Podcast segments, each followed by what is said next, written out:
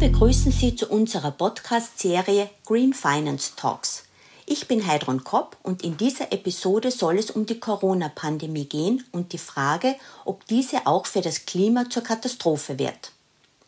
Spätestens seit März 2020 dreht sich unsere Welt um Viren, um Corona und Desinfektionsmittel. Und ja, auch um Toilettpapier.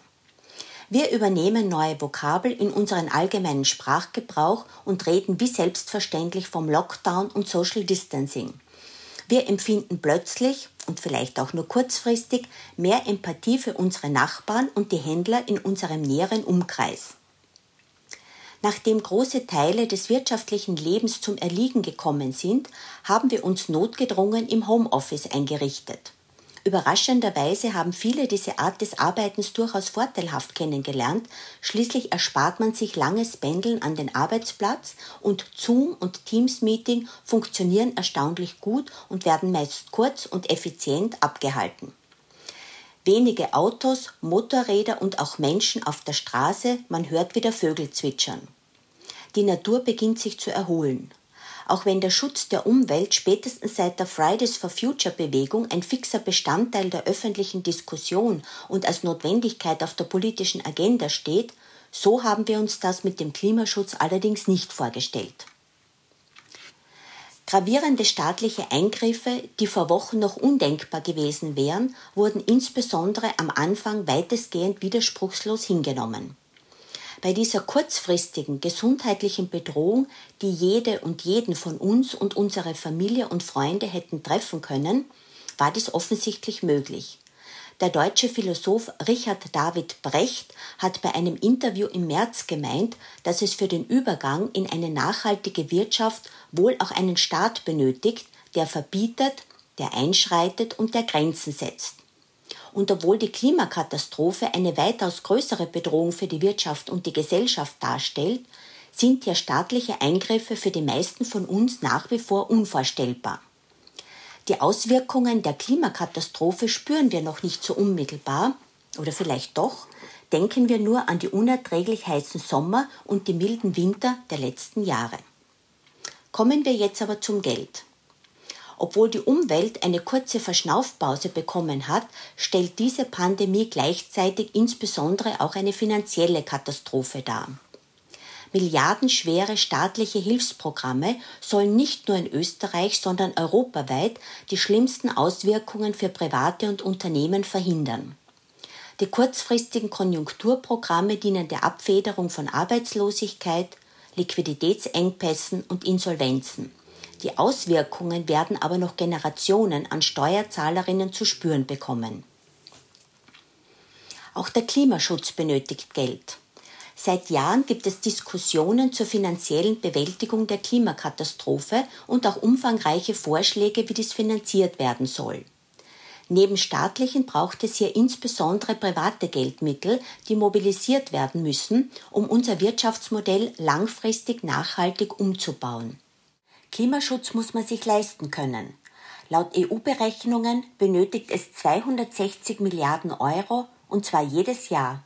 Diese Beträge sind so abstrakt, dass man versucht ist zu sagen, ja eh. Wir können uns halt 10.000 Euro leichter vorstellen als bedrohliche Milliardenbeträge. Und jetzt zur wichtigsten Frage. Wie soll unsere Wirtschaft nach der Pandemie aussehen? Und wer soll das alles bezahlen? Einerseits müssen wir die Wirtschaft ankurbeln, quasi koste es, was es wolle. Gleichzeitig gibt es eine historische Chance, dies mit sinnvollen, umweltschonenden Mitteln zu verbinden. Ja, Klimaschutz muss man sich auch leisten wollen. Gefragt sind also pragmatische Maßnahmen, die kurzfristiges Wachstum mit Blick auf nachhaltige Auswirkungen verbindet. Gefragt sind also durchdachte politische Leitplanken, der Klimaschutz muss auf der politischen Agenda bleiben. Schließlich gilt es, den Bedürfnissen unserer heutigen Generation Rechnung zu tragen, ohne die Chancen und Möglichkeiten zukünftiger Generationen zu gefährden, um hier die sogenannte Brundtland-Nachhaltigkeitsdefinition sinngemäß zu zitieren. Gefragt sind also das Engagement und der Einsatz kompetenter Experten und Expertinnen der öffentlichen Administration. Und einen dieser Experten dürfen wir heute bei uns begrüßen. Willkommen, Herr Dr. Thomas Jackel. Sie sind stellvertretender Sektionschef im Umweltministerium und darüber hinaus in zahlreichen leitenden Funktionen im Bereich des Umweltschutzes in nationalen und internationalen Institutionen tätig. Herr Jackel, aus Ihrer langjährigen Erfahrung in diesem Bereich, was verbindet denn Konjunktur und Klima und inwiefern stehen diese beiden Krisenherde in Konkurrenz zueinander? Ja, danke vielmals für das Gespräch. Ich freue mich sehr, dass wir uns heute dazu austauschen können. Äh, normalerweise sind ja Phasen der wirtschaftlichen Prosperität mit einem verstärkten Ressourcendurchsatz gekoppelt. Eine der Errungenschaften in den letzten Jahren war es, diese Kopplung zu einem gewissen Teil aufzuheben. Aber nach wie vor ist natürlich äh, eine Phase hoher Konjunktur nach wie vor mit einem hohen Aufwand an materiellen und energetischen Ressourcen verbunden. Das muss aber aus unserer Sicht nicht so sein.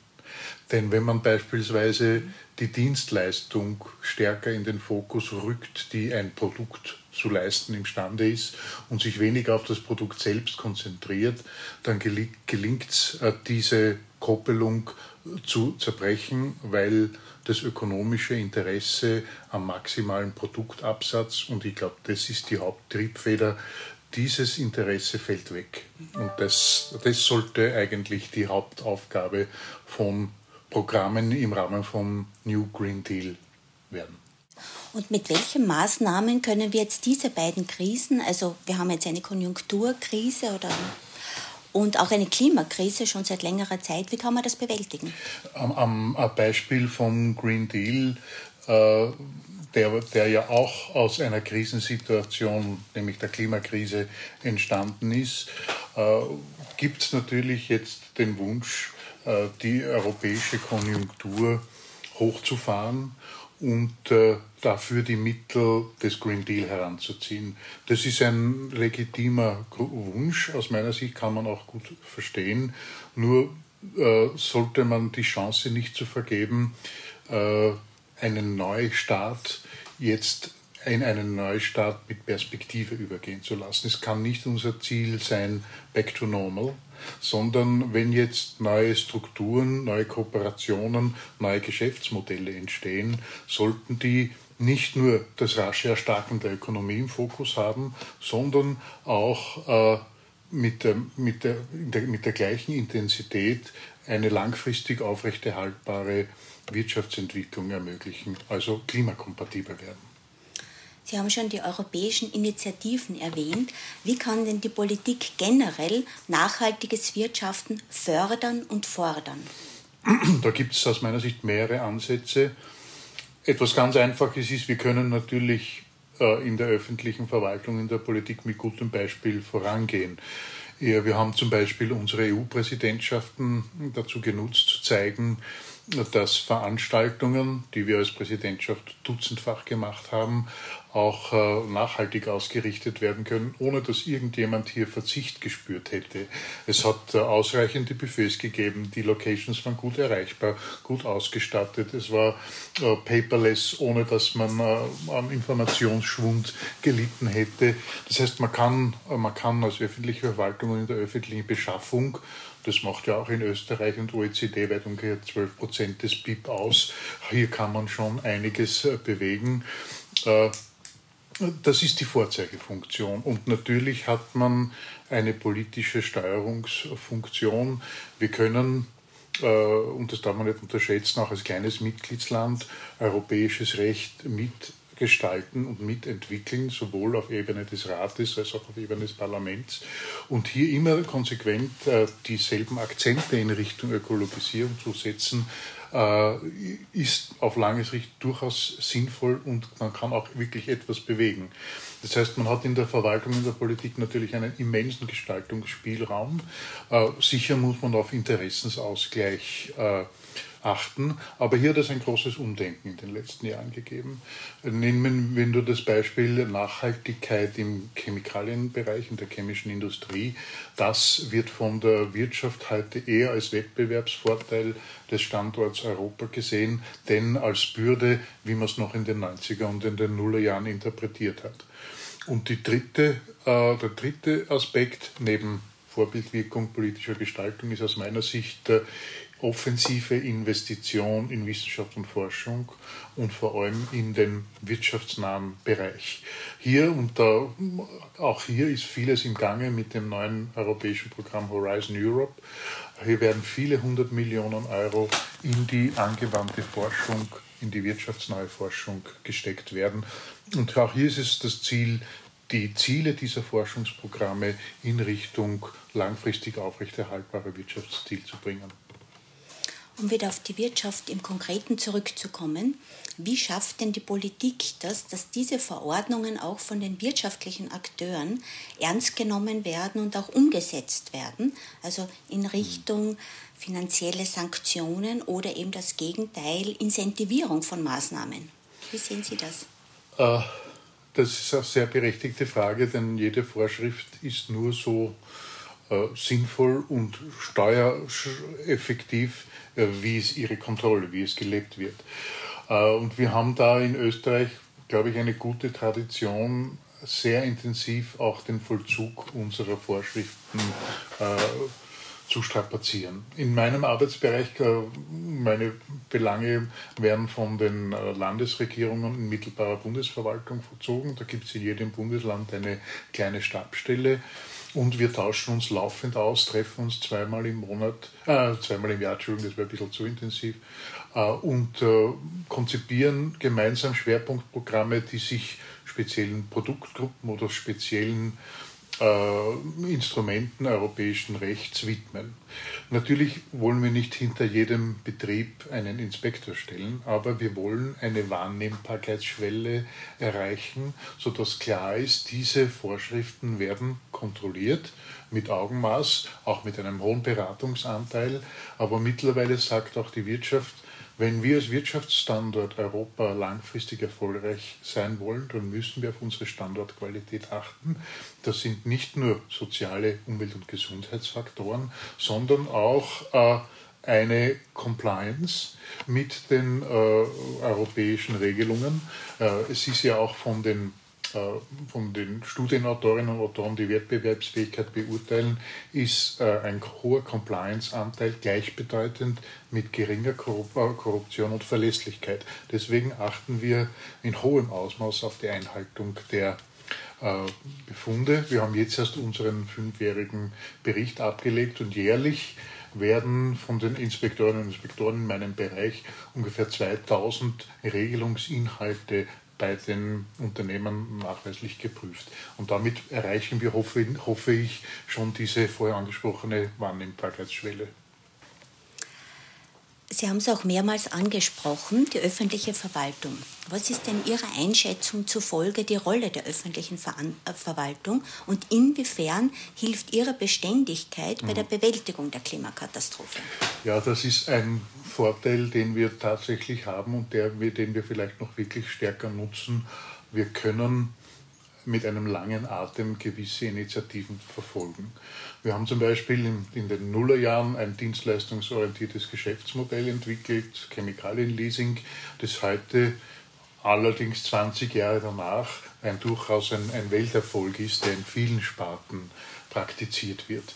Äh, da gilt es, Studien zu tun, äh, Überzeugungsarbeit zu leisten, Best-Practice-Beispiele vor den Vorhang zu holen, zu sammeln. Äh, wir tun das ja nicht, um der Wirtschaft Hürden aufzuerlegen, sondern wir wollen belastbare Alternativen und Perspektiven aufzeigen. Umgesetzt muss es von Betrieben werden, aber wir können Betriebe hier mit Förderprogrammen unterstützen und wir können Erfolge sichtbar machen und verbreiten. Und das ist etwas, wovon ich glaube, das ist auch unsere Pflicht in der öffentlichen Verwaltung, solche langfristigen Initiativen äh, mit gemeinsam in partnerschaftlicher Entwicklung mit Wissenschaft und Wirtschaft durchzuziehen. Gibt es aus Ihrer Sicht noch etwas, dass Sie, wenn Sie daran denken, wie sich die Corona-Krise auf, Klima, auf den Klimaschutz auswirken kann, gibt es noch irgendetwas, das Ihnen ein Anliegen wäre, wo Sie sagen, das wäre unbedingt wichtig, damit man es schafft, dass man diese beiden Dinge vereinbaren kann? Also ich habe da zwei äh, Ideen in, in, in, meinem Herzen, die ich dann gerne sagen möchte. Das erste ist, ich glaube, viele äh, eingeschliffenen Verhaltensmuster nehmen wir nicht mehr so auf wie früher.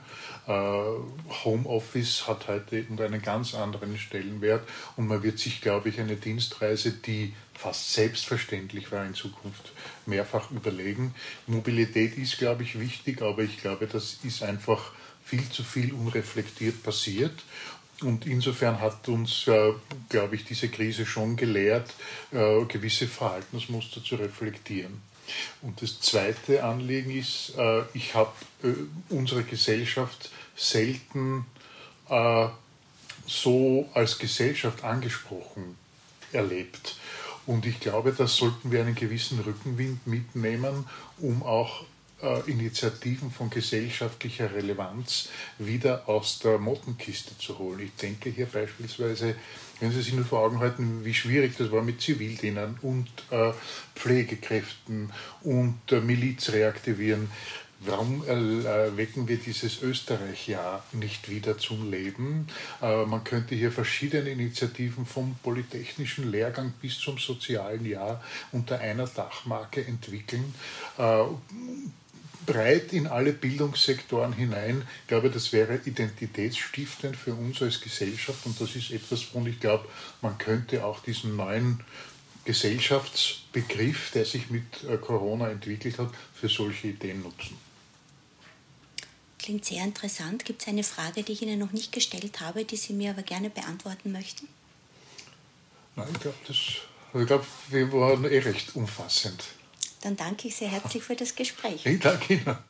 Herzlichen Dank an Dr. Thomas Jackel, Biologe und stellvertretender Sektionschef im Umweltministerium, für die interessanten Ausführungen.